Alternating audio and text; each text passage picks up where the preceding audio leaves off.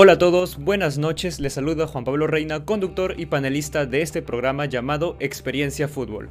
Hoy hablaremos sobre el, el, rendimiento de nuestros equipos peruanos en competencias internacionales y cerraremos con la lista preliminar de Ricardo Gareca para la Copa América Argentina y Colombia. Para ello me acompañan dos panelistas de calidad y el primero que voy a mencionar es el invitado del día de hoy. Un honor tenerte, Gerson Herrera. Bienvenido a Experiencia Fútbol y esperemos tener un programa con mucho debate y opiniones. Bienvenido, Gerson. Hola Pablo, ¿qué tal? Muy buenas noches, un placer, un gusto poder compartir con ustedes algo de lo que sabemos de este deporte que nos apasiona y que a nosotros nos encanta. Tú bien lo has dicho, vamos a hablar a, a nivel internacional con no muy buenos resultados, no muy alentadores, y Perú vuelve a ser Perú a nivel internacional. Mejor dicho, veremos si es que Santino dice algo parecido porque Santino en programas anteriores nos deja antecedentes de que los equipos peruanos dejan mucho ya de qué desear. Santino Nicoletti, bienvenido nuevamente al programa. Buenas noches, Santino. ¿Qué tal, Juan Pablo? Es un gusto, Gerson, que estés aquí con nosotros el día de hoy compartiendo el, el programa. Y sí, solamente lo que yo voy a decir lo simplifica todo, ¿no? Vergüenza, nada más. Ojo. Santino lo ha dicho, un saludo para Juandrox1987 que está saludando en el chat. Recuerden muchachos que todos sus comentarios estarán saliendo en la pantalla para poder leeros y debatir un poco sobre las controversias que quizás surgan en el chat. Nos ayudarían bastante si se suscriben y no se olviden que más adelante el programa va a estar como podcast en Spotify. Sin más preámbulos, comencemos con el primer partido. Nos vamos hacia la Copa Sudamericana para hablar de otra victoria de Melgar 2 a 0 frente a Aucas que se mantiene con 6 puntos en su grupo donde recordemos que clasifica uno. Santino, cuéntanos un poco sobre Melgar. Así, yo creo que Melgar es uno de los equipos que se está tomando en serio este estos torneos, al menos la sudamericana, y está haciendo lo mejor posible, ¿no? Está primero en su grupo y eh, eh, está, es muy importante lo que está haciendo el equipo eh, arequipeño. Como tú bien lo dijiste, Juan Pablo, solamente uno pasa a la siguiente fase de las Copas Sudamericanas y es muy difícil, ¿no? Es muy difícil porque, eh, si mal no recuerdo, después le toca contra el Atlético Paranaense a Milgar, ¿no? Jugar. Eh, entonces, yo creo que para ese partido, al menos sacando un empate con el Atlético Paranaense, puede hacer eh, posible, posible esta, este, esta, o ya de repente quedar en primer lugar y poder tentar el paso a la siguiente fase. ¿no? Melgar está haciendo bien las cosas, creo que tiene que ir poco a poco, como lo está haciendo hasta el momento, y no confiarse. Gerson, ¿qué piensas de, de Melgar? ¿Qué piensas de lo que viene haciendo, lo que hizo con Aucas? ¿Y ¿Tú crees que tiene posibilidades el equipo de Arequipa para que pase a la siguiente fase de la Sudamericana?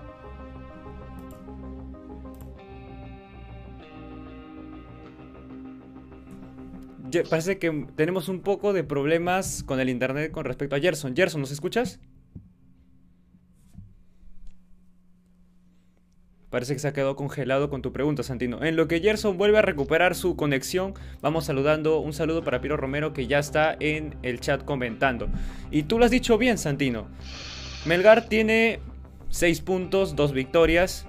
Pero Paranaense también tiene dos victorias y tiene seis puntos.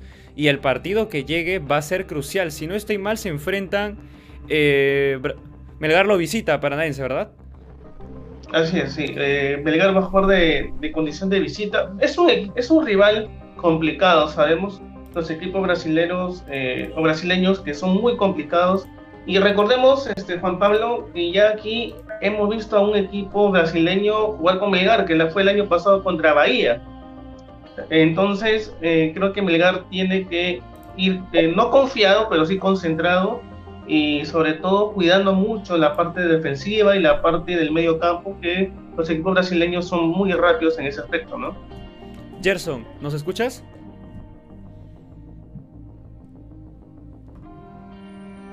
Parece que Gerson está presentando. Aunque con algo dificultad, pero sí los logro captar. Perfecto, Gerson, te escuchamos.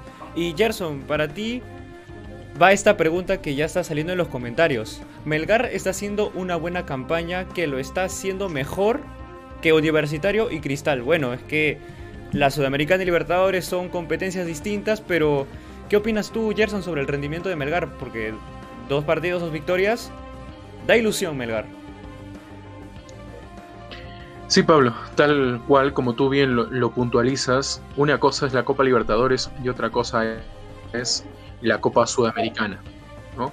Y entonces ahí hay que tener en cuenta dos grandes diferencias, pero tampoco es una excusa para decir que un equipo está haciendo bien las cosas y el otro le está haciendo mal. En este caso, los dos equipos llamados grandes de Perú, Universitario y Sporting Cristal, no la pasan bien. Y lo que está haciendo Melgar, pues digamos, con poco fútbol, con pocas situaciones, pero sí con resultados que los acompañan favorablemente. Y esto hace indicar que alcanza el puntaje y volvemos a soñar, yo digo volvemos a soñar de aquel cienciano del 2003 de Freddy Ternero que también tuvo este punto. ¿no? Entonces yo por ahí pienso y creo que Melgar está trabajando mejor, se lo está tomando en serio, no está yendo de visita, no está yendo a ver qué sucede, sino es que está enfrentando el campeonato como se debe enfrentar a un campeonato de esta envergadura. Gerson, eh, ¿tú crees, o mejor dicho, crees en la posibilidad que eh, Melgar pueda pasar a la siguiente fase de la Sudamericana sabiendo que solamente un equipo pasa a la siguiente fase? Ojo. Sí, yo creo que sí, Santino. Si es que Melgar sigue jugando así y los resultados le siguen acompañando, como lo han hecho hasta ahora, porque tú sabes que en el fútbol también hay un cierto porcentaje de suerte y a Melgar lo está acompañando la suerte porque hay que ser sinceros, a ir con el Aucas venía de, capa caída, digámoslo, el penal le cae como caído del cielo y de ahí es otro partido, es otro Melgar. Entonces yo creo que si Melgar va a seguir tomando con esta envergadura, digamos, este encuentro de Copa Sudamericana, podría lograrlo, ¿no? ¿Por qué no pensar en que lo podría hacer el equipo de Melgar? Y con esto yo me atrevo a decir, Santino, que a mí no me importaría que sigan perdiendo en la Liga 1 con tal de que sigan avanzando a paso firme en este torneo internacional, porque eso dice mucho de nuestro país, ¿no? Está limpiando la cara del Perú a nivel internacional. Muy cierto lo que dice Gerson. Y también siento que lo de Melgar es mérito doble porque no está jugando en su estadio local, está jugando en Lima. Y para sacar victorias así también hay que destacar el mérito de Melgar. Pero recordemos que lo comentaba Constantino hace poco. Juega con Paranaense de visita en la siguiente jornada. Y te pregunto a ti, Gerson. ¿Qué es lo que le podemos pedir a Melgar cuando visite a Paranaense? Eh, obviamente quisiéramos una victoria, pero ¿un empate estaría mal? Yo creo que no, un, empate, pues mira, yo, este, Pablo Santino, yo siempre tengo presente en el fútbol, si es que no puedes ganarlo, pues no lo pierdas. Y si es que no lo pierdes, para mí es un resultado muy positivo. O sea, imagínate, traerte un punto de Brasil es como si hubieras tenido una victoria, porque sabemos de la calidad del fútbol brasileño. Entonces, también hay que destacar que Melgar es un equipo que no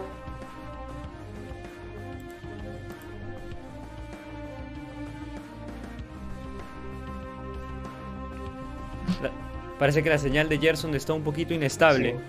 Sí. pero yo diría, como lo decía Gerson, que el empate no es malo y bueno, sería que Melgar, si es que Paranaense sigue sumando, que cuando le toque ser local, que ahí le robe los tres puntos. Recordemos ahora las estadísticas del encuentro. 14 remates al arco, perdón, 14 remates para Melgar, 3 a puerta, 16 para Aucas, 5 al arco, posición 45 para Melgar y 55 para Aucas. Y mira, yo veo el equipo de Melgar y es un equipo que a mí me gusta bastante. Tienes eh, portero a Cáceda, pese a que no está en su mejor momento. Tienes más arriba a Joel Sánchez, Orsán, Arias, Cuesta, Iberico. Y yo digo, yo digo que este es un equipo que no es por menospreciar a los demás clubes, pero siento que es un equipo que puede pelear hasta el final. ¿Tú qué dices, Santino? Yo creo que también, ¿no? Pero como te lo dije, creo que Melgar tiene que ir poco a poco y no eh, todavía no ha logrado nada. Si bien es cierto, está líder de su grupo junto con Paranaense, pero no ha logrado nada, todavía no ha logrado un objetivo. Simplemente es una victoria muy importante, sí, pero tiene que tener los pies sobre la tierra, sobre la tierra y ir calmados poco a poco para que el... A ver, mucho, mucho decimos, Juan Pablo, que eh, se tiene que confiar en uno es cierto, se tiene que confiar, pero tu, confianza es demasiado extrema, no te deja ver más allá. Entonces, este partido con Aucas ya pasó, ya se dio, ya ganaron, y ahora tienen que pensar en lo que viene, no solamente en el torneo local, sino eh, en la Copa Sudamericana como el Atlético Paranaense. Un saludo para Joaquín Leiva que está saludando en los comentarios y nos dicen, Universitario y Cristal se podría decir que tiene más oportunidades que Melgar. Son competencias distintas, no hay que mezclarlos, pero ahora vamos a hablar de la U y Cristal. Para cerrar este encuentro, Santino Nicoletti, la figura para ti. La figura. Eh, cuesta, creo, ¿ah? ¿Crees? Creo no, es. Es, cuesta. Es, sin duda alguna. Es. Es, porque la verdad fue, fue, creo que fue uno de los, fue el jugador el distinto, ¿no? El distinto, el que, el que metió cuando tenía que meter la, la pelota, los goles. Yo creo que sí, yo, yo, yo pienso que sí. Creo que también vas a pensar igual que, yo, Juan Pablo, que Cuesta ha sido la figura del encuentro. Sí, definitivamente Cuesta con sus goles. Merecida mención para jugador del encuentro.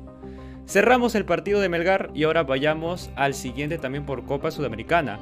Sport Huancayo 1 acaba de terminar contra River Plate, ojo, pero de Asunción.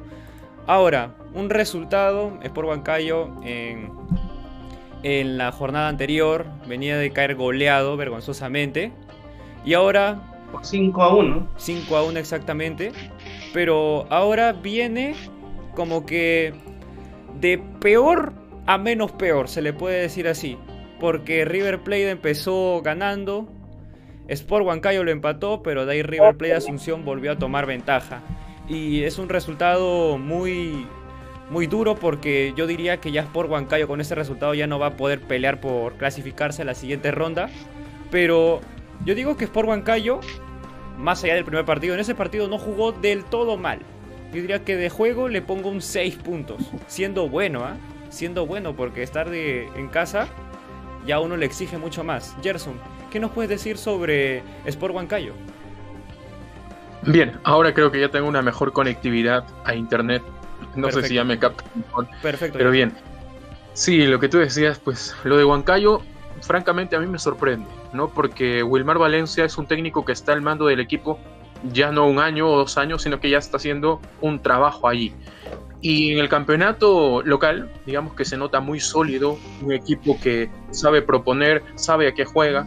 Y a Huancayo tampoco le podemos exigir que sea un equipo que tenga la pelota, que te maneje la pelota y que llegue mucho al área. ¿no? Entonces yo veo que en Copa Sudamericana es como que tiene un freno de mano, ¿no? Un freno de mano, algo que no le deja actuar a nivel internacional, excepto cuando jugó el año pasado, digamos, y estuvo de local en Huancayo. Entonces creo que los jugadores se lo creyeron, salían a proponer los partidos, jugaban como se debería jugar un torneo internacional y la Copa Sudamericana. Pero ahora no sé qué está sucediendo, ¿no? Parece que todo ese ánimo, todo lo que tenía el Sport Huancayo el año pasado lo ha tomado Melgar, Entonces ahora esperemos un milagro para ver que el equipo de Wilmar evolucione y ya despierte, ¿no? Y deje relucir su buen fútbol que nos demuestra también a nivel local.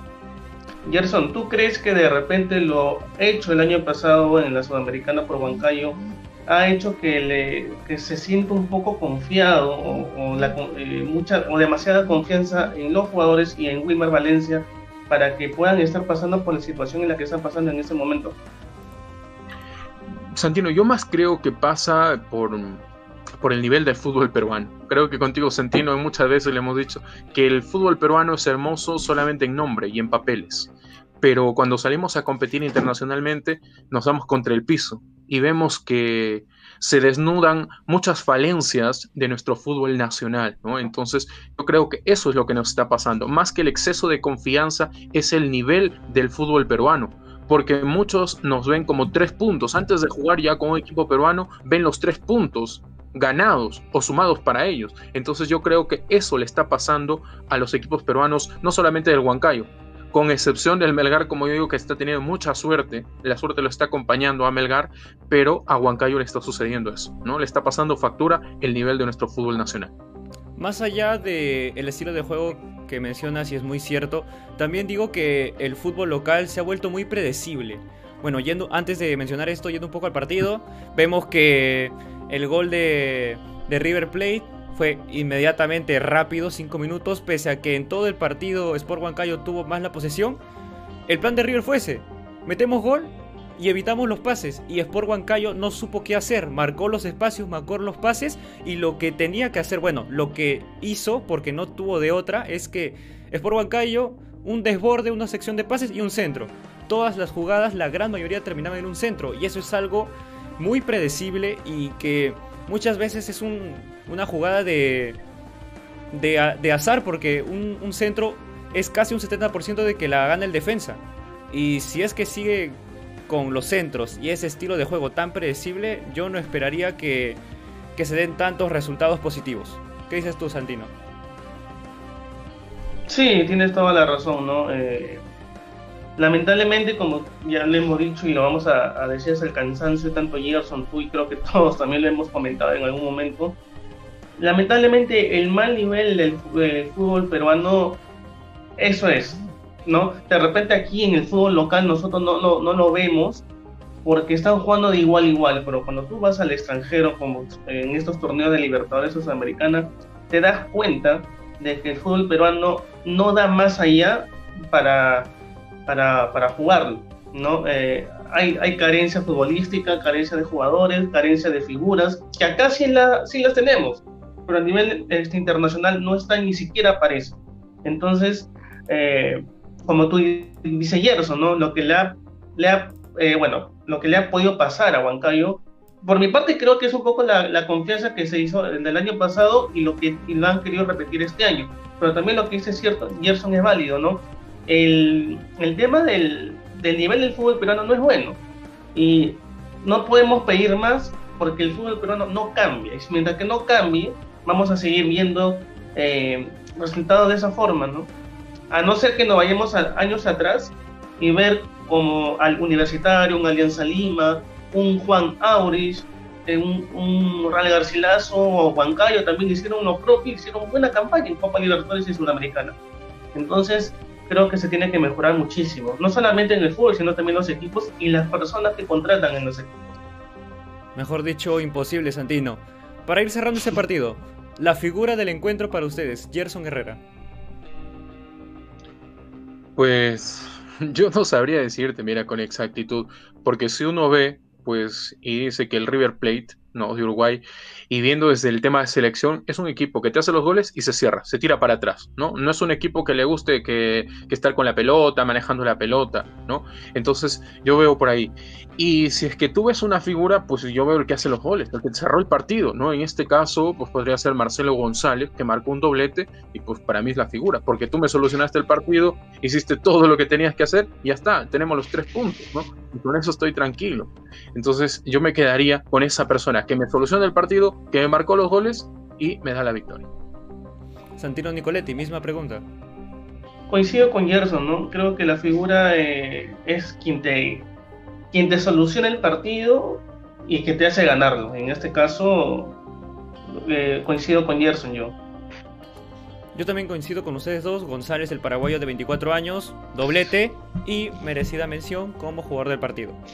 Cerramos ahora la Copa Sudamericana y vayamos, entre comillas, al plato fuerte. Copa Libertadores, Universitario 0, Defensa y Justicia 3. Resultado desastroso para el club Crema. He leído una pregunta antes de entrar, muy interesante, que la vamos a dejar para el final, Piero, porque esa pregunta va a dar debate, pero demasiado. Ahora, vayamos con el partido de los Cremas. Por favor, adelante Gerson, cuéntanos un poco sobre tus impresiones sobre este desempeño del club dirigido por Ángel Comiso. Bueno, para mí eh, Ángel Comiso no es técnico, para comenzar por ahí. Yo creo que, que más universitario juega por amor propio, por respeto a la camiseta crema, por ese amor que los identifica, porque Ángel Comiso pues tiene dos pasados en Universitario de Deportes, no lo podemos decir. Uno que fue campeón en el 2013, quien digamos, relativamente el equipo funcionaba, el equipo jugaba, y es otro Ángel Comiso que toma el equipo del profesor Gregorio Pérez, ¿no? Es un universitario allí y otro con comiso, valga la redundancia. Entonces, yo veo que Ángel Comiso plantea todos sus partidos de la liga, de la Liga 1, Betson, qué lindo que suena la Liga 1 Betson, y la, la Copa Libertadores, ¿no? pero su equipo no juega nada, no tiene contención, no tiene una idea de juego, te pone a un 9 que, no te puede solucionar los partidos y te pone una contención eh, muy solos, digamos. En este caso, Hernán Novik, que prácticamente no se abastece, no hay quien lo acompañe. Novik es el encargado de armar el equipo, de ponerte las pelotas, de limpiarte la jugada, pero lo deja muy solo, no la ropa. ¿no? Y creo que Gerson Barreto no está a la altura de, Novik. ¿no? Si Novik está en un puesto de 90, pues Barreto debe estar en 30 o 40. Y eso habla de la gran diferencia.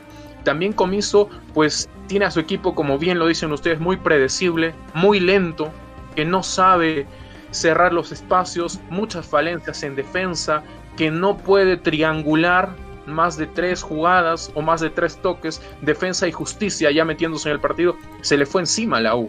Porque cuando la U sacaba un lateral, ¿qué hacía el, el jugador? Buscaba alguien desmarcado para meterle el pase, pero no había nadie. Entonces, en ese mismo instante le regalaban nuevamente la pelota a Defensa y Justicia que no perdonó, ¿no? No es cualquier equipo de la Liga 1 que te perdona uno, dos o tres. Te metió una goleada y prácticamente te cerró el partido y sumó una de tres. No por algo es el vigente campeón de la Copa Sudamericana, ¿no? Tenía ciertas dudas, digamos, pero ayer demostrando con un buen juego, con la presión eh, hasta tres cuartos de cancha de la U, pues lo ahogó al equipo de Universitario de Deportes y no lo dejó ni respirar prácticamente, ¿no? Los defensas, los centrales con Quina y Alonso, que no están a la altura ni siquiera de, de una Copa Sudamericana, por así decirlo, cometen muchas faltas, ¿no? Eh, innecesarias, muchas veces están solos, o sea, es un equipo desastroso, digamos así, pero no por culpa de ellos, sino por culpa de este señor comiso impuesto por González y González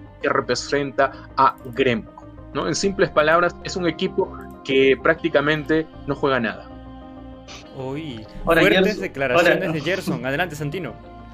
Ahora, ahora Gerson, lo, lo que dices también es importante porque mal en Copa Libertadores, mal en el torneo local. La pregunta aquí eh, sobresale y, es, ¿qué le espera a Universitario? Lo más rápido, ¿qué le espera? Que salga para ti, que, que salga comiso de la dirección técnica de la U, que se mantenga comiso hasta que tengan en mente quién podría venir a reemplazarlo. ¿Qué solución sería la mejor, Gerson, para, al menos para ti, eh, eh, cuál sería la solución para, para que el equipo al menos pueda reponerse, ¿no? Porque este equipo de la U está mal desde el año pasado, cuando finalizó el torneo, desde, la fase 2 del año pasado. Tú bien has dicho, Santino, y creo que coincido.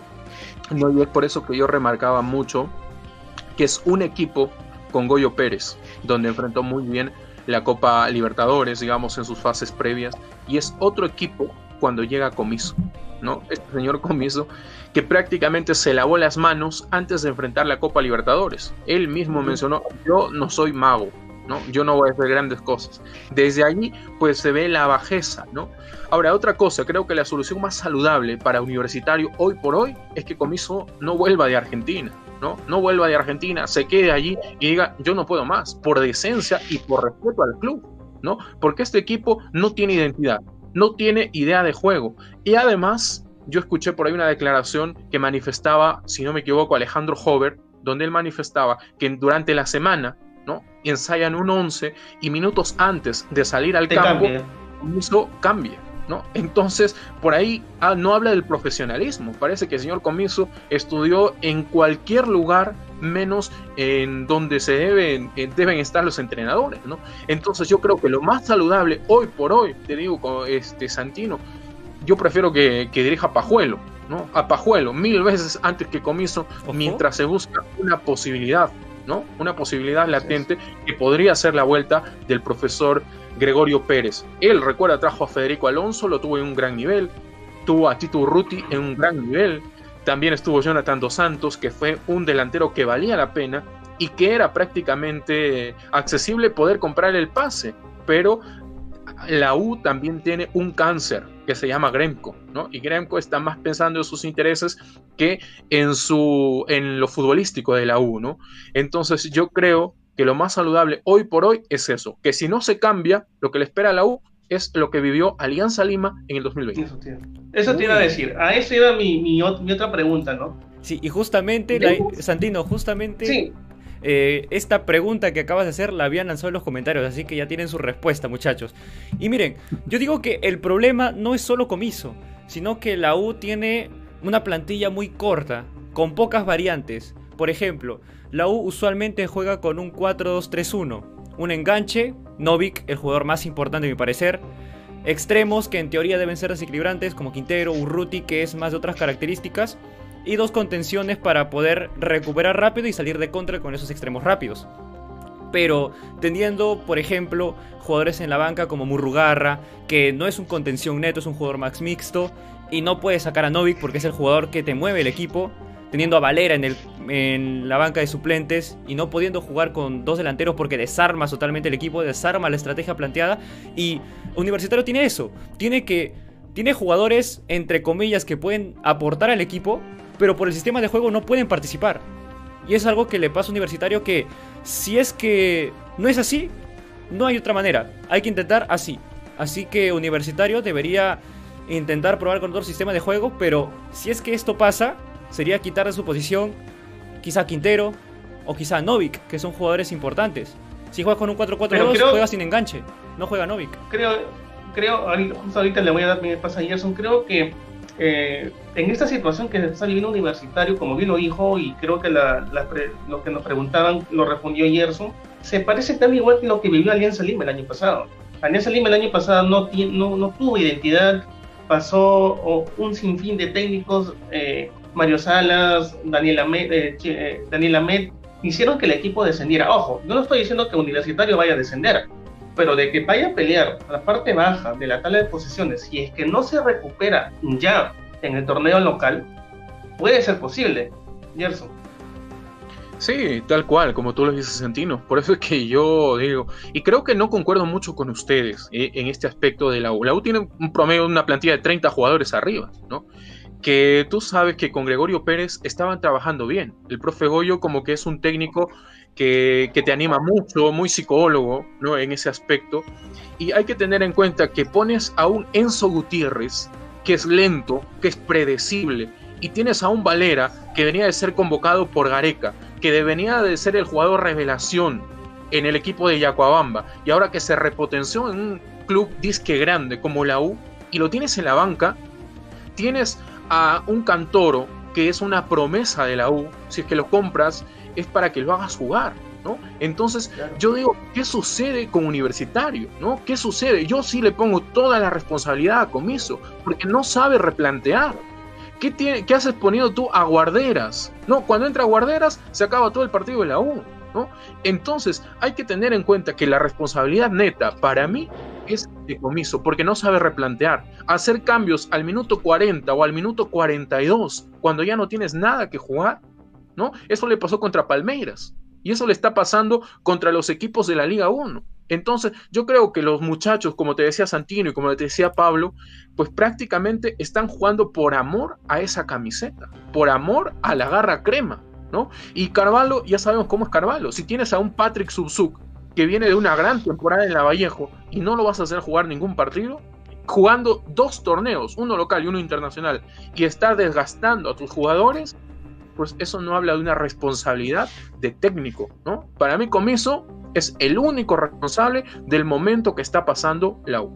Gerson, entonces, ¿qué variaciones crees que le podrían venir bien a Universitario? Bueno, eh, por lo que has mencionado, Valera titular y Enzo fuera del, del 11. Pero ¿mantendrías ese esquema de 4-2-3-1? ¿O podría ser que una variante táctica sea lo que necesita Universitario?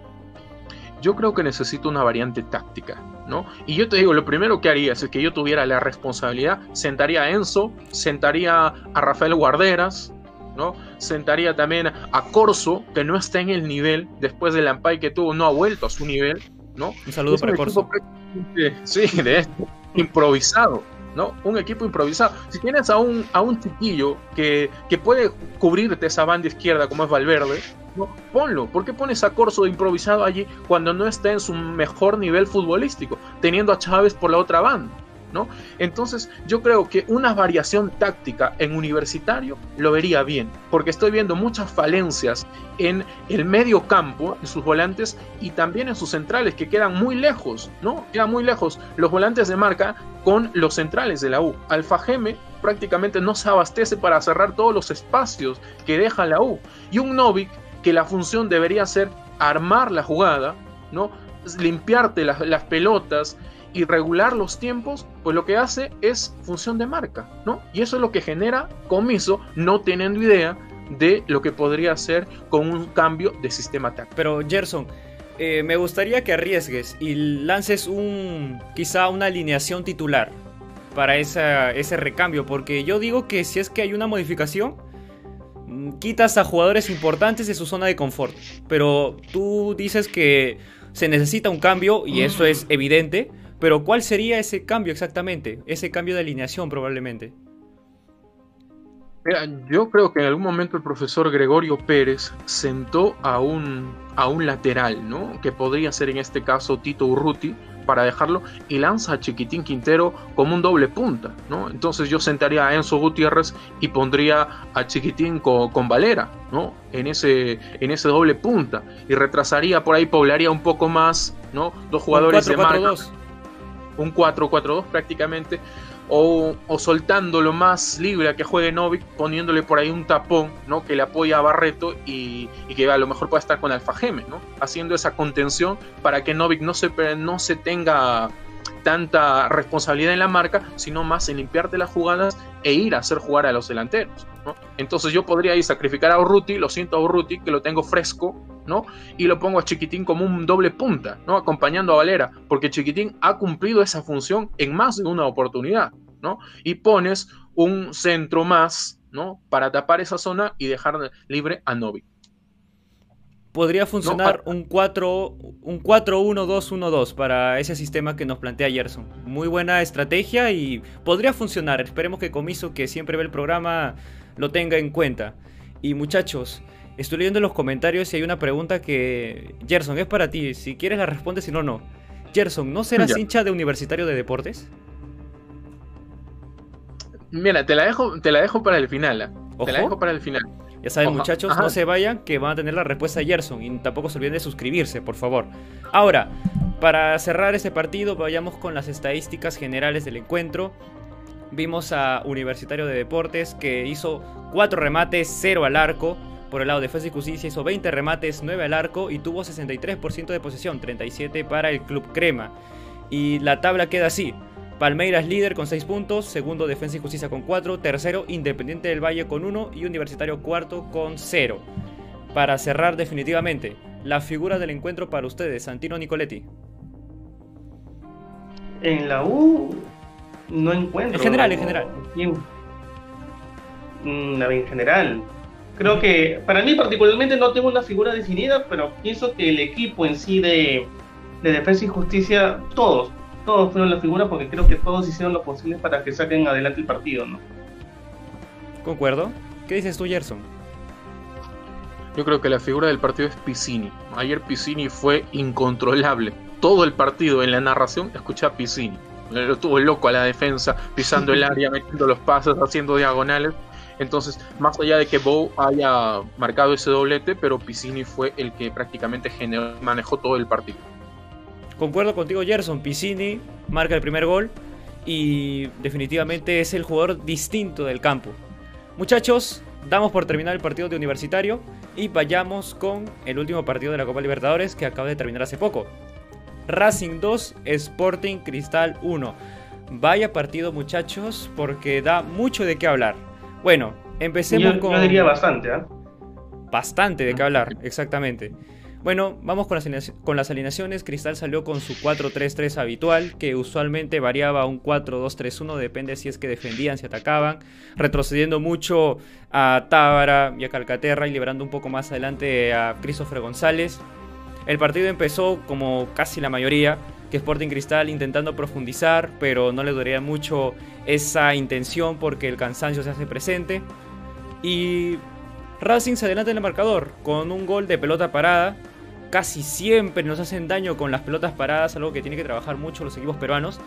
Una pelota parada que el, receptor Cáceres remata y lo recibe sin marca. Ahí hay que ver un poco también con las marcas, tienen hay que practicar mucho más. Y bueno, y Racing sin exigirse demasiado lograba llegar al área, mientras que a Cristal le costaba más de la cuenta.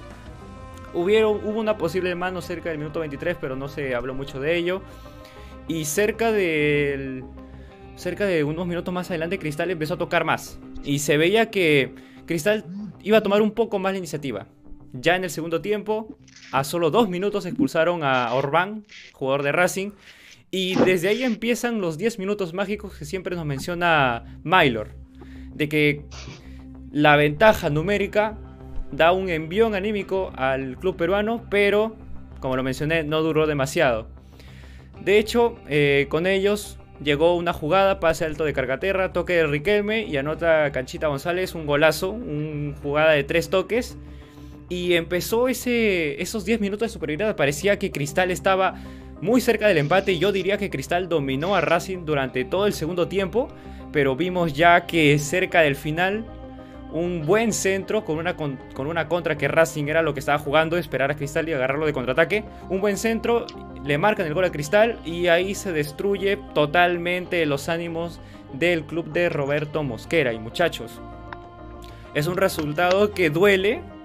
No es porque sea hincha de algún equipo, porque esperaba al menos que se saque un empate fuera de casa. Algo que se pedía mucho porque Cristal ahora dos derrotas, una 3-0, una 2-1, también lo deja casi fuera de la siguiente ronda de Copa Libertadores. Ahora, Santino, cuéntanos un poco, ¿qué te dejó ese partido aparte de ira y cólera? Ira y cólera no tanto, ¿sabes por qué? Porque... ¿Ya lo esperabas? No es que lo esperaba, pero a ver, vamos por partes. Eh, desde que se inició este, el, a ver, el, el, tema de la fase de grupos y los equipos, en cuáles iban a estar los equipos peruanos, en qué grupo y con qué equipos, eh, desde que Cristal ingresa este, a este grupo donde está Racing y los eh, eh, rentistas y este, Sao Paulo, todos dijeron, a ver, un equipo fácil y accesible para Cristal, más fácil que, que, el, que el grupo donde está la U. A ver, yo siempre digo y lo voy a seguir diciendo hasta el cansancio, no podemos decir que es un equipo fácil, accesible, hasta que se jueguen los partidos. Después, jugado el partido, podemos sacar alguna conclusión. ¿Qué pasó en el primer partido contra Cristal? Perdió. ¿Qué pasó en este segundo partido? Perdió. ¿Y por qué? ¿Y así el, grupo de Cristal es accesible? No es accesible. Es totalmente difícil. Es difícil el equipo de Cristal. Simplemente que eh, como es el campeón peruano, eh, como tiene que ser las cosas como campeón, eh, pensábamos que era fácil y accesible, pero yo no, yo siempre lo dije y lo, repetí eh, cuando también estuve con, en programa con Gerson, también lo dije. No podemos pecar de confiados sabiendo los equipos y la calidad de equipos que tiene el grupo de Cristal. Eso es por un lado. Por el otro lado, en como Libertadores tú no puedes fallarte varias oportunidades y Cristal las tuvo en el segundo tiempo. Las tuvo para incluso ganar el partido si tú no vas a poder concretar las oportunidades que te está dando el rival y la vas a desaprovechar, es algo que ya siempre hemos, hemos, hemos escuchado Gerson, Juan Pablo, y es que los goles que no haces, goles que te hacen. Y al final, eso es lo que sucedió a Sporting Cristal. Prácticamente ya está en la cuerda floja Cristal. ¿no? Está con la cuerda floja prácticamente, no sé si matemáticamente podemos decir que todavía puede, o al menos ganando los partidos que le, que le quedan clasificar a una sudamericana, no lo sé, pero el, el, partido de verdad, como tú lo también dijiste, ¿no? Un primer tiempo para Cristal, no, un, un, primer tiempo para, este, perdón, Racing y un segundo tiempo para Cristal, pero ¿por qué no aprovechan? Ese es el tema, ¿por qué pero no, no tres claras, han tenido? Y tres claras. Y antes de profundizar y darle el paso a Yerso, en los comentarios nos dicen, veo más a Cristal clasificando a Copa Sudamericana que a Universitario. Y miren, eh, un poco para que el hincha cree, perdón, el hincha celeste empiece a soñar un poquito, Sao Paulo está que gana 1-0 a Rentistas. Así que con este resultado, momentáneamente, Rentistas sumaría solo un punto. Así que el partido, los partidos entre Sporting Cristal y Rentistas van a ser clave si es que al menos quieres clasificarte a Copa Sudamericana. Ahora, Gerson, cuéntanos un poco sobre tus expectativas de ese partido. Bueno, tu, impresión de ese partido. Claro, yo concuerdo con Santino, ¿no? Es un tiempo para cada equipo, ¿no? El Cristal, pues, por algo es el equipo campeón del, del torneo 2020. Es un equipo que, que le ganó a Universitario Deportes y además tiene a un hombre de experiencia en el banco. Un hombre muy soberbio, con una, digamos, una capacidad, una personalidad también envidiable por muchos y que sabe a qué juega su equipo, ¿no? Sabe lo que quiere. Pero ahí está bien dicho que en el fútbol goles que no haces son los goles que te hacen. Y Sporting Cristal, pues le faltó efectividad, porque había momentos para que Cristal cierre el partido, le solucione el partido y pueda ganar, porque Cristal es un equipo que juega al toque, un equipo que te trata la pelota, un equipo que puede ir de defensa a ataque muy rápidamente. ¿No? Entonces yo creo que Racing se sintió la pegada, ¿no? Y un Riquelme, mira, yo sí quiero dejar muy en claro aquí que en Cristal también se ve el nivel del fútbol peruano, la lentitud, ¿no? Para definir, o a veces el dudar en definir. En muchas veces, ¿no? Vi, por ejemplo, en una de las últimas jugadas a Olivares, él podía definir, pero en esa duda del que defino o le doy el pase, pues en esos pocos segundos se vio que ya le cerraron todos los circuitos que podía hacer y a Riquelme pues prácticamente lo bloquearon, ¿no? Entonces yo creo que Sporting Cristal, yo coincido con los que también están comentando, tiene más chances, muchísimas más chances diría yo que Universitario de Deportes, porque si la U sigue jugando así, olvidémonos, ¿no? Pero si Sporting Cristal mantiene ese nivel, sigue acompañándolo a resultados y para el partido que tú bien lo mencionas contra rentistas, juega de ese modo y le acompaña la fortuna, yo creo que Sporting Cristal está para pelear grandes cosas, ¿no? Está para competir, porque ellos sí saben tener la pelota. Además tiene hombres en la media cancha como Christopher y como Calcaterra que saben hacerte jugar. Y Christopher también es un jugador que tiene llegada al arco, que tiene pegada, que sabe hacer la descarga muy rápidamente, sabe generar diagonales. Calcaterra es un hombre ya de experiencia y por algo el capitán que también trata la pelota, que sabe moverse dentro del terreno de juego. Es decir, que Sporting Cristal es un equipo que hoy, por falta de fortuna y por falta de decisión, ¿no? no ganó el partido. Pero queda por ahí un sinsabor que seguramente Roberto Mosquera se va a tomar la revancha en el próximo partido contra Rentistas. Hay un tema de debate que siempre ha estado ahí, más en el programa, es ese medio campo, medio campo increíble, Calcaterra, Tábara y en este caso Christopher González. Pero eso te sirve cuando estás creando, cuando estás atacando. Pero cuando viene el contraataque, ¿quién se queda a recuperar? No podemos exigirle a estos jugadores que estén corriendo demasiado porque el cuerpo no les va a dar. Así que les quiero preguntar, y esto ya es para. Esto es ya entrando un poco a la opinión personal y quizá gustos. ¿Ustedes mantendrían este medio campo o quizá incluirían a un hombre de marca quitando uno de los habituales? ¿Qué opinas tú, Gerson? Y ahora voy contigo, Santino.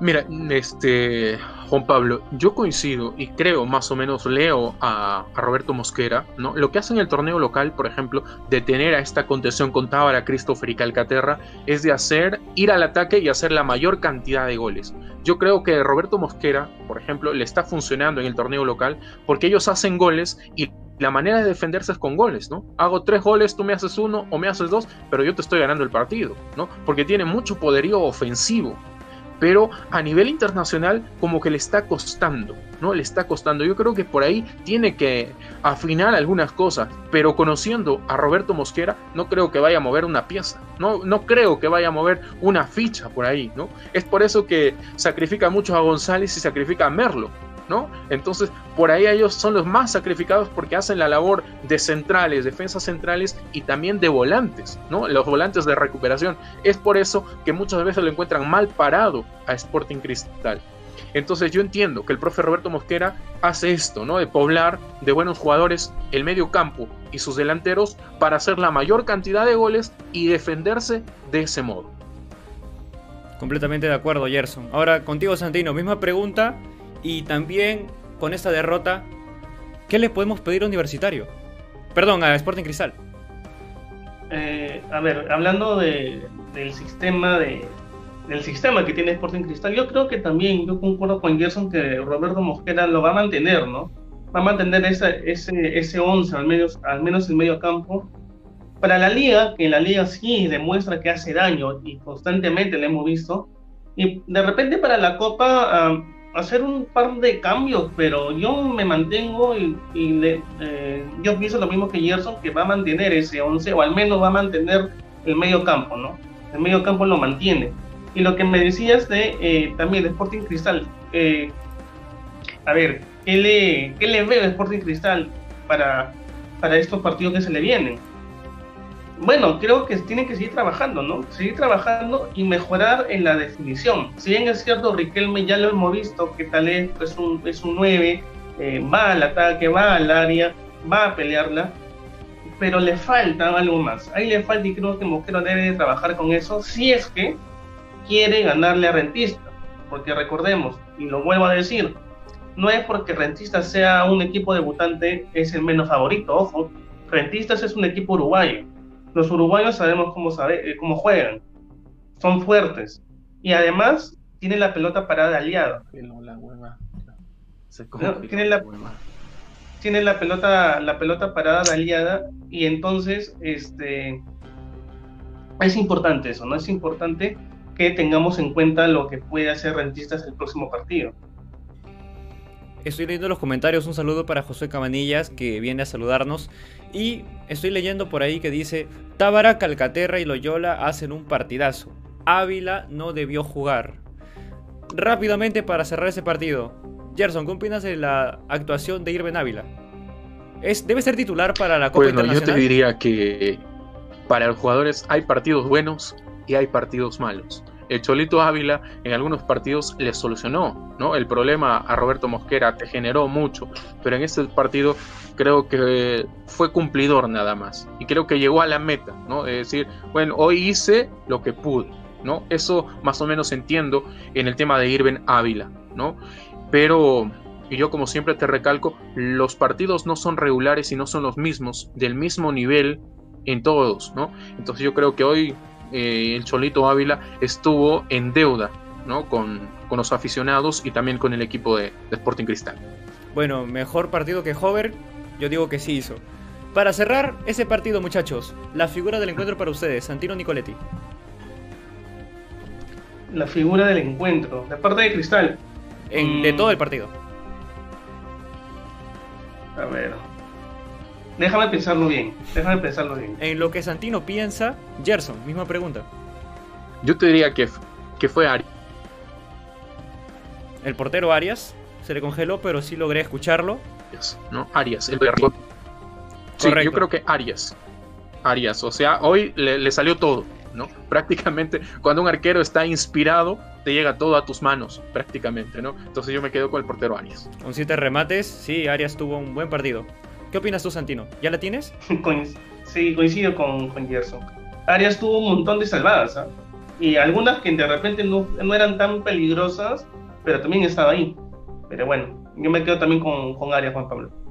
Mira, yo también te diría que Arias, pero me, gusta, me gustaría darle una mención honrosa porque a mi gusto Riquelme sí hizo un buen partido. Porque Riquelme no es el que más intentó. sí, más que, que haya sido quien más haya intentado, es porque él estaba jugando para sus compañeros. Marcaba los espacios, jalaba marcas y toda jugada peligrosa de Cristal, Riquelme estaba por ahí, generando algo.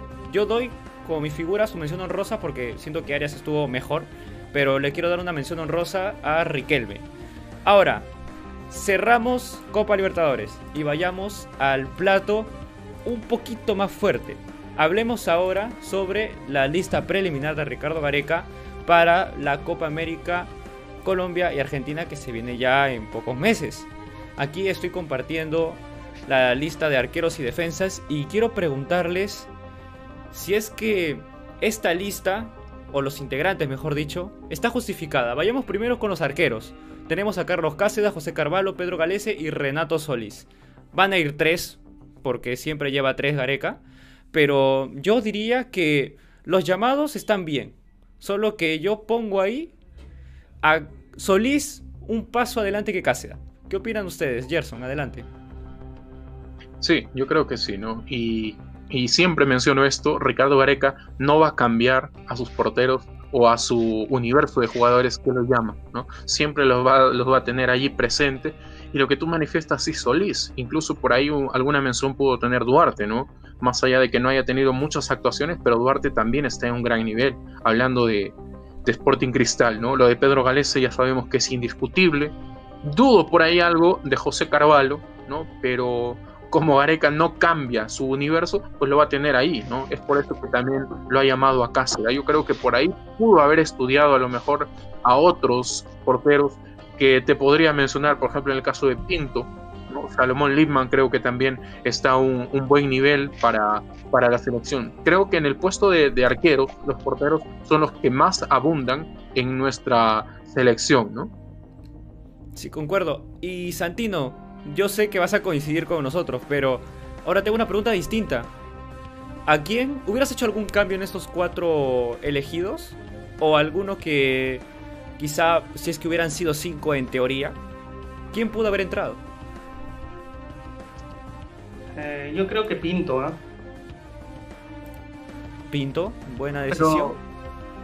yo creo que Pinto, pero eh, estoy, a mí particularmente me gusta la convocatoria si es que, eh, si es que, a ver, vamos para la lista oficial de la Copa América. Yo me quedo con los tres, Galese, Carvalho y Renato Solís. Con ellos tres yo me quedo porque lamentablemente Cáceres creo que no, está teniendo un buen momento. No, no está teniendo un buen momento y lo, está, y lo ha demostrado tiene que estar más seguro, quizás este eh, Cáceres, para que nuevamente creo que Gareca lo pueda tener en cuenta. Pero como dice Gerson, siempre Gareca muere en su ley o en el sistema o con los jugadores que tiene, ¿no? Entonces, vamos a ver qué sorpresa nos trae en la convocatoria oficial, ¿no? Pero yo me quedaría con Galese, Carvalho y Solís. También yo quisiera darle una mención honrosa al portero de...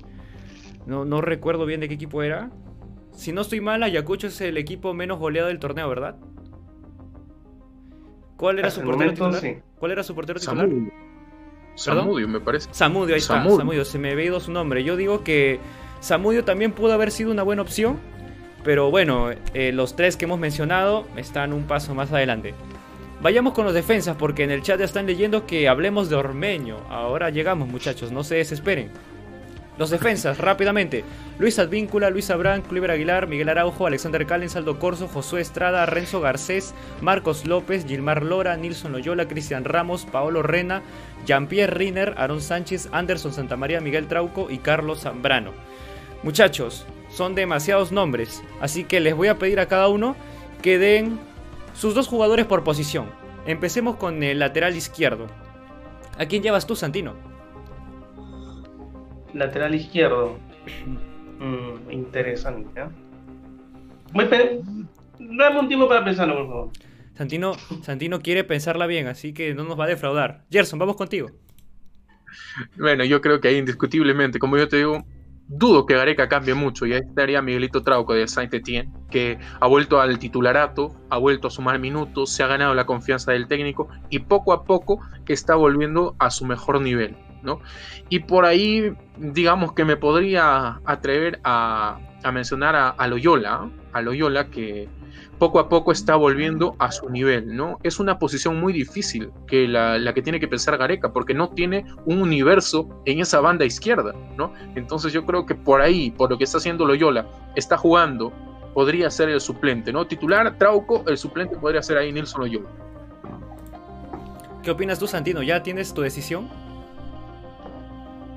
Sí, es, es prácticamente lo mismo, ¿no? Yo también pienso que con Trauco va a ser eh, la, va a ser el titular, va a ser el, indiscutible también, ¿no? Pero yo, a ver, yo de repente podría ah, decir o, señalar que Gareca va, por Miguel Trauco, va por Zambrano, va por Advíncula y también creo que podría ir por, por Nilson Loyola, ¿no? Por lo que también viene haciendo Nilson Loyola. Ese podría ser, ¿no? Los que puedan estar en, la, en, eh, eh, los cuatro del fondo, me parece. Yo no lo sé, no lo sé Gareca, pero vamos a ver qué lo que, qué es lo que decía al final, ¿no? Mira, yo en lateral izquierdo, obviamente Miguel Traugo, titular indiscutible. Y bueno, por antecedentes y por actualidad, también llevaría a Loyola antes que a Marcos López. Pero me gustaría dar una mención honrosa a Lagos, el lateral de Alianza Lima, que viene de marcar también y siento que está dando un buen nivel. Y ojo que tampoco es un, un jugador tan joven, tiene 25 años, así que es un jugador que podría ser observado y posiblemente un llamado a la selección no vendría mal. Ahora, antes de los centrales, laterales derecho. Yo digo que eh, estaría de titular Luis Advíncula, sin duda, pero ahí viene el tema. ¿Y No, lateral derecho, lateral derecho. Eh, ah. Podría ser dudo en llevar a Corso. Yo no lo llevo a Corso. Está en un momento muy. Muy malo. Está un poco bajo en su, en su, nivel futbolístico en ese momento. muy bajo. Pero yo te diría, si le hizo jugar a Cueva cuando estaba en su peor momento, te aseguro que a Corso lo va a llevar. ¿no? O sea, más allá de que Josué Estrada, por ejemplo, de, ahora UTC está en un gran momento, yo creo que Gareca va a morir en su ley, ¿no? Gareca siempre te emociona con este universo y después termina llevando siempre a sus elegidos. Exactamente, y acá en los comentarios nos dicen, prefieren a Loyola, me gustaría que vaya Marcos López en lugar de Loyola, ojo, ahí se respeta el gusto de nuestro público, Corso y Callens, Ramos también quedan fuera, nos dicen en los comentarios.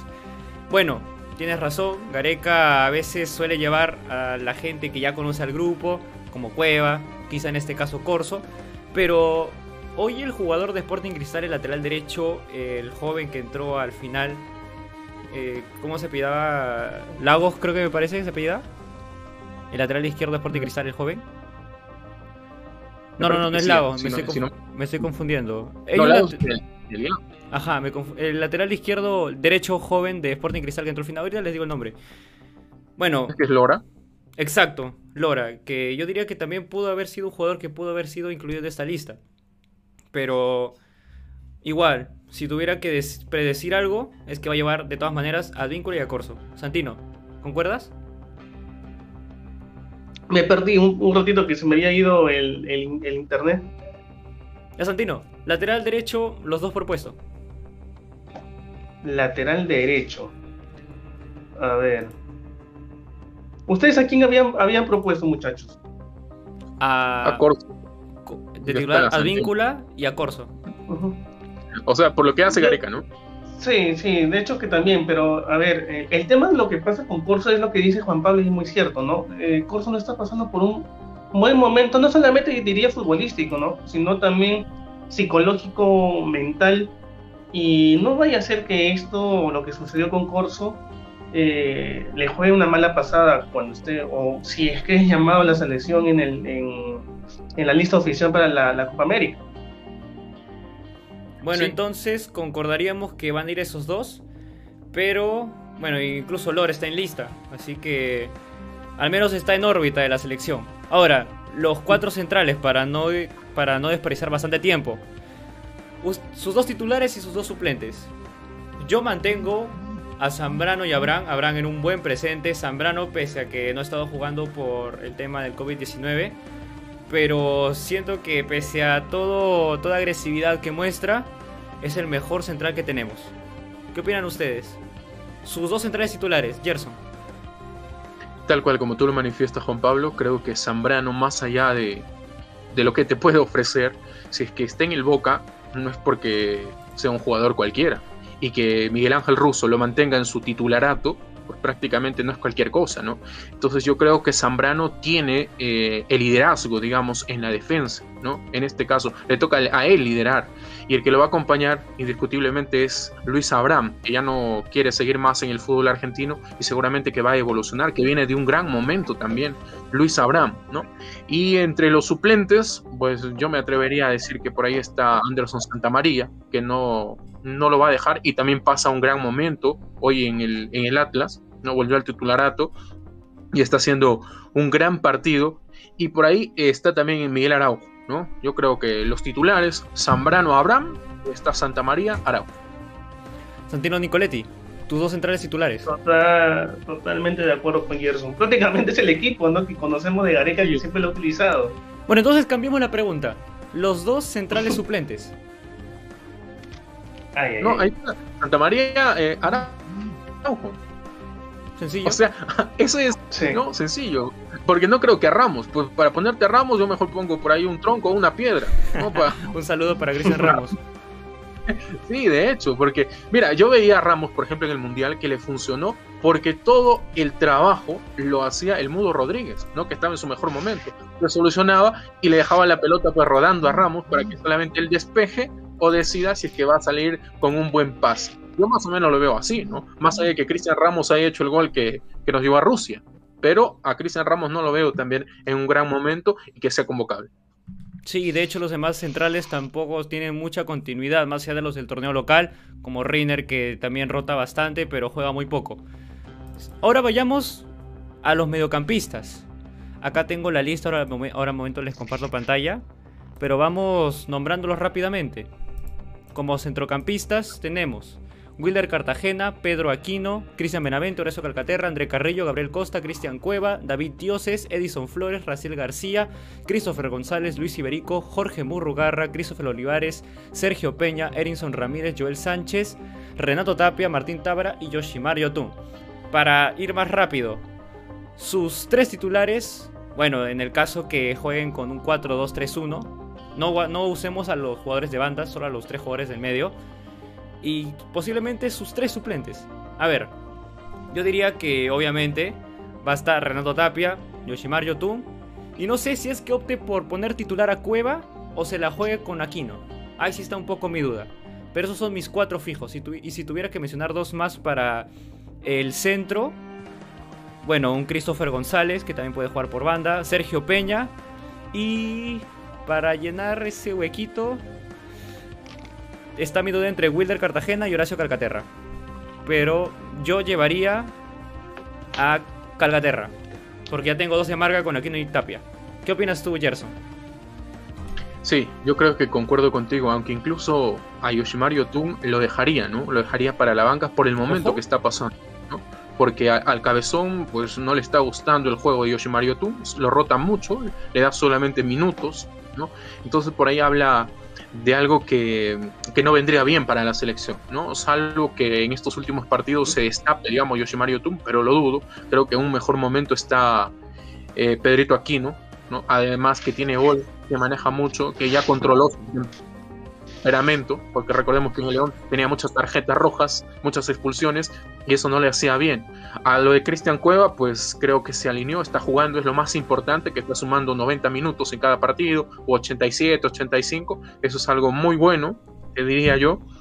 Y por ahí seguramente, como tú bien manifiestas, estaría Christopher González, un poquito la conexión de Gerson. Christopher, que es ya un jugador fijo para Ricardo Areca. Sí, ¿me escuchan bien? sí, logramos escuchar lo que dijiste, con un poco de retraso, pero se escuchó perfectamente. Santino, rápidamente, tus seis jugadores de mediocampo central. Mis seis, a ver, eh, Aquino, Yotun, mm, Christopher González, eh, a ver, eh, Calcaterra, cuando voy. Más cuatro. Eh, Tábara. Ojo. Y, y, y, y, y, Edison Flores, pues. ¿No dijiste Tapia o me pareció? No, no dije Tapia. Bueno, ya, eh, en, lugar de Flores, porque Flores seguramente lo va a convocar. Ahora, sus dos jugadores de banda izquierda, en el caso del 4-2-3-1. Mira, Flores va a estar, pese a que no me guste su, su juego últimamente. Y hay un jugador que me hubiera gustado que entre en la nómica, que es Fernando Pacheco, el jugador que está en la liga brasileña. Yo digo que ese jugador tiene que, al menos en esta lista de 50, ¿no? Para que al menos se integre al grupo, porque es un jugador que tiene bastante proyección y que puede dar bastante, porque es un jugador lo más parecido a que tenemos eh, a Carrillo, que es nuestro jugador más importante por ahora. Pero mira, yo diría banda izquierda Flores y Gabriel Costa que poco a poco se está recuperando en el Colo Colo. ¿Qué dices tú, Gerson?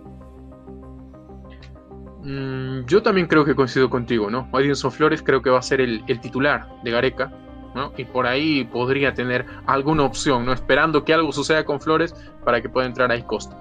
No, ahí no hay discusión. Santino Nicoletti, tus dos de banda izquierda. Yo concuerdo con lo que, con lo que dijo Gerson. No, con, tal y como ha dicho Gerson, yo, yo concuerdo, de verdad. que son jugadores que ya están casi cantados. Banda derecha rápidamente. André Carrillo fijamente va a estar. Y ahora su suplente, no es tan dipolo, es otra novedad también. Pero como banda derecha, mira, me deja un hueco encima para poner otro central, porque no veo otro para, para reemplazar a Carrillo ahí. Así que ahí sí podría convocar a... Difícil. Mira, te diría poder estar Ramírez, ¿ah? De Muni. buen presente y podría entrar, porque es un jugador con esa característica rápida, lo más parecido que tenemos con Andy Polo. Pero mira, yo llevo a Carrillo y como no me entra otro espacio, un jugador al que me convenza de esa banda derecha, yo llevo a Benavente. Vamos a darle otra oportunidad al chaval. ¿Qué dices tú, Gerson? Sí, o sea, Cristian Benavente, ya te digo que es un jugador que a mí en lo personal me encanta, ¿no? Es un jugador que decidió jugar por Perú y dejar de lado su nacionalidad española y desde el primer momento que llegó a la selección mostró mucho respeto, mucho compromiso, es un jugador disciplinado que siempre está tratando de buscar lo mejor para ser convocado, para llenarle los ojos a Gareca. Entonces podría estar por ahí Cristian Benavente, aunque yo estoy casi seguro que no lo va a llamar, ¿no? Estoy casi seguro, ¿no? Por lo que dice, por lo que piensa Gareca. Y mira que me atrevería a Erinson Ramírez, que no es solamente este 2021, sino viene desde el 2020, ya conocido por Franco en, en UTC, ¿no? Entonces, por ahí, digamos, en similares características a lo que hoy no está Andy Polo, de, Andy Polo del Portland Timbers, que no viene en un gran momento, por eso que seguramente Gareca lo dejó fuera pero me gustaría, ¿no? Esa oportunidad. Digamos que es el jugador distinto de ese universo que ya tiene definido Ricardo Gareca. Santino Nicolete me informa que está un poco con el tiempo, así que Santino, para darte la despedida y las gracias, cierra tu participación diciendo tus dos jugadores de banda derecha. Mejor me voy de, frente ya rápidamente a la parte delantera. Perfecto, perfecto. Santino quiere dar polémica. Dale, Santino.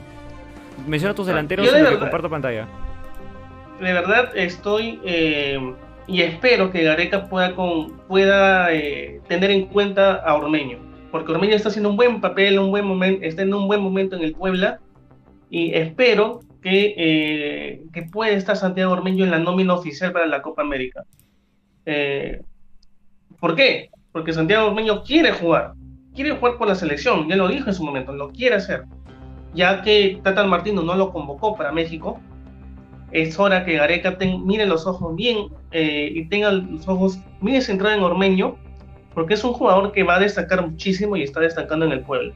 Ya lo ha tenido dirigiendo anteriormente Reynoso, y Reynoso también ha hablado muy bien de él. Entonces, creo que como un jugador como Santiago Ormeño se le tiene que dar la oportunidad. Particularmente, pienso que Ormeño debe de estar en la lista, de, la lista oficial de convocados. ¿Y quién acompañaría a Ormeño? Miren, haciendo cálculos, solo nos quedaría cupo para dos delanteros. Pero ya, hagamos que quitamos a ese último y traemos a tres. Santino, ¿tienes Ormeño? ¿Dos más? Yo iría con Farfán y Valera, porque parece que Guerrero se había lesionado. Ya ahí ya nuevamente, sí, una, una, pequeña molestia, me parece en la rodilla. Sí. Y si es que se está hablando esto, también peligra un poquito la convocatoria de Guerrero, ¿no? Pero yo me iría por Farfán, por Ormeño y por Valera. ¿La Padula? No, la Padula. Un saludo no le gusta. No, le gusta Santino, sí me lo comentó. Bueno, Santino, no, profundizo más en el tema contigo porque sé que estás con la hora. Santino, darte las gracias por estar aquí en Experiencia Fútbol y nos veremos aquí el otro jueves. Listo, Juan Pablo, Gerson, ha sido un gusto también ver, vernos y nuevamente estar aquí en el programa. Sí, ya nos vamos a ver la próxima semana para seguir analizando de lo que nos deja, nos ha dejado el Grupo Libertadores y sin duda lo que, va, lo que nos va a dejar los partidos por la Liga 1. Un gusto, Santino, y puedes ir en paz. Ahora, Gerson, nos quedamos los dos para cerrar rápidamente con los delanteros. Mira, yo te digo que, mira, dejo fuera a, dos, a dos mediocampistas. Y si es que Guerrero está bien, yo llevo a cuatro. Porque Farfán me puede dar un poco quizá en una banda. Llevaría a Farfán quizá como variante para jugar en una banda derecha. Y mis tres delanteros serían La Padula, Ormeño. Y si Guerrero está bien, lo llevo. Si no, optaría por, pese a las críticas, para que Ruidías acompañe al grupo y sea suplente de alguno de los ya mencionados. ¿Qué opinas tú, Gerson? Por ser nueve, ¿no? Yo creo que en, el pulso, en la pulseada le gana a Ruidías a Valera por el tiempo que lleva en la selección y porque es del gusto de Gareca. En algún momento Gareca manifestó, el fútbol es de momentos y ya le va a llegar su momento a Raúl, ¿no? Yo creo que Raúl está con esa ansiedad de marcar rápido y quitarse esa mochila que lleva encima, ¿no? Una mochila muy pesada, ¿no? Lo vimos contra Chile, yo vi esa ansiedad de Raúl Ruiz Díaz, ¿no? De, echar un gol, de marcar un gol y ya quitarse esa mochila, decir, mire, ya marqué, eh, ya cumplí con la selección, ¿no? Pero con lo que se habla de Paolo, creo que Paolo no, no volvió muy bien después de su lesión. Además viene con poco fútbol, no, no viene jugando del todo bien Paolo. A mí también me gusta mucho la idea de, de Gianluca Lapadula. ¿No? Lapadula es un jugador que, que, a mí sí me gusta, su compromiso, más allá de que en el 2016 haya rechazado primero a Perú, ¿no? pero Hoy ha demostrado su compromiso, lo que demostró en el único partido que jugó de titular, ¿no? Entonces yo creo que por ahí la Padula está y los Santiago Ormeño pues no se diga, ¿no? Pero yo dudaría por ahí con el tema de, Jefferson, ¿ah? Jefferson que también es un jugador al, estilo Paolo, ¿no? De que eh, de un momento a otro tiende a lesionarse. Y en algún momento me he tomado la molestia de observar la rodilla de Jefferson Farfán y en cualquier momento se puede desplomar, ¿no? Entonces por ahí podría ser también un problema para Ricardo Gareca. A quien sí lo tengo descartado es prácticamente Aldair Rodríguez, que lo llama seguramente porque es un delantero a nivel internacional, que está en, jugando en Colombia, ¿no? pero no creo que lo vaya a tener dentro de sus planes. Yo creo que Gareca por ahí tiene a La Padula, a Ormeño, a Ruiz Díaz y como tú dices, a, a Paolo si es que está bien. ¿no? A Paolo si es que está bien y si no en ese caso a Farfán, que también es el gusto de Gareca, que no lo va a dejar también. Vamos leyendo los comentarios. Fernando Pacheco se quedó fuera porque no viene minutos, no tiene minutos. Eh, la temporada pasada ha jugado solo 5 partidos y dicen que vayan todos menos Aldair y Valera. Ojo, La Padula, Ormeño y Guerrero son las opciones aquí de nuestro público para que Guerrero pueda darle consejos, así nos lo han puesto, a los dos que siguen. Guerrero, Farfán, La Padula y Ormeño nos dicen también en los comentarios. Y sí, todo dependerá mucho de cómo llegue Esperemos que nadie se lesione. Y bueno, pero ya la pregunta final para ir cerrando el programa. ¿Quién es tu nueve titular? Mira, hoy por hoy, Paolo Guerrero. A mí, si es que Paolo está, es indiscutiblemente es el capitán, es el líder del equipo. Y para mí debería estar Paolo Guerrero. Pero si es que no está Paolo, me gustaría darle la oportunidad a Santiago Ormeño. Me gustaría ver a Ormeño ya vistiendo la blanquirroja y siendo el 9 para estos partidos que se nos vienen y la Padula, suplente de Ormeño. Sí, yo creo que sí. Me gustaría verlo a, a Ormeño, aunque por ahí hay una deuda con la Padula porque el equipo venía de capa caída. ¿no? Y es que no le pudieron habilitar, no se veía esas conexiones entre Cuevas, la genialidad de Carrillo, el Orejas venía mal, Christopher González no era el mismo, ¿no? O sea, venía un equipo mal, digámoslo así, ¿no? Con un exceso de confianza y la Padula encontró a un grupo que no venía muy bien. Entonces, por ahí digamos que a la Padula también puede estar latente, ¿no? Pero si es que yo digo, Paolo está, tiene que estar de todos modos como el 9 titular. Totalmente de acuerdo en esa primera parte. Si está Paolo, titular. Pero yo aguantaría un poco a Santiago Ormeño y pondría a la Padula titular porque al menos ya ha tenido un poco más de química con este equipo. Si no se da el resultado, que entre Santiago Ormeño en el segundo tiempo, quizá hombre por hombre o quizá por un hombre de banda porque Gareca sabemos que es un estricto de mantener su 4-2-3-1, pero quién sabe, quizás nos puede sorprender en un futuro. Y con eso, Gerson, hemos llegado al final del programa. Agradecer a todo nuestro público que ha estado presente comentando. Y en el chat dice: Mi capi, tu capi, nuestro capi, refiriéndose a Paolo Guerrero. Gerson, un gusto haberte tenido aquí como invitado en Experiencia Fútbol y espero que hayas pasado un buen rato. Sí, el placer ha sido todo mío, Juan Pablo. Mil disculpas por la conectividad, pero ya sabes cómo es el internet aquí en nuestro país. No hablo de, mi pueblo de Chota, pero en general, ¿no? El, el, internet no es muy bueno. La pasé muy bien hablando de esto que nos gusta, que a nosotros nos apasiona, el fútbol que congrega multitudes y más que todo enfocando el pasado el presente, digámoslo así, haciendo algunas remembranzas históricas y también lo que se nos viene para la Copa América y las eliminatorias rumbo a Qatar 2022. Un saludo especial también para Santino Nicoletti que tuvo que dejarnos un poco antes, pero también a todo nuestro público que ha estado presente, recuérdense que nos ayudaría bastante si se suscriben, recuerden que el podcast de este programa va a estar disponible en Spotify en estos días y ya nos estaremos viendo el próximo jueves para hablar más sobre fútbol local o internacional. Te mandan saludos, Gerson. Ah, le han gustado tu participación antes de cerrar el programa. Esto fue Experiencia Fútbol. Se despide Juan Pablo Reina y nos veremos el próximo jueves. Chao, chao.